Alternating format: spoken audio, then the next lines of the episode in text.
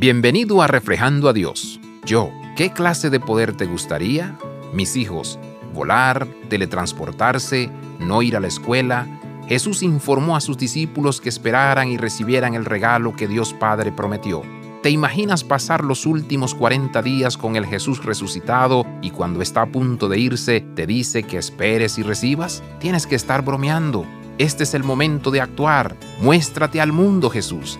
Este es el momento de tomar especialmente a esos romanos, ¿verdad?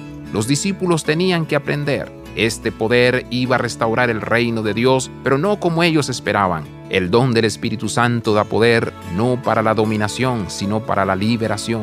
Este poder no aniquila, sino que redime. Este don permite a todos los discípulos de todas partes estar más plenamente vivos, dando testimonio como Jesús de la gracia, la compasión y el interminable, siempre en expansión, amor inclusivo de Dios.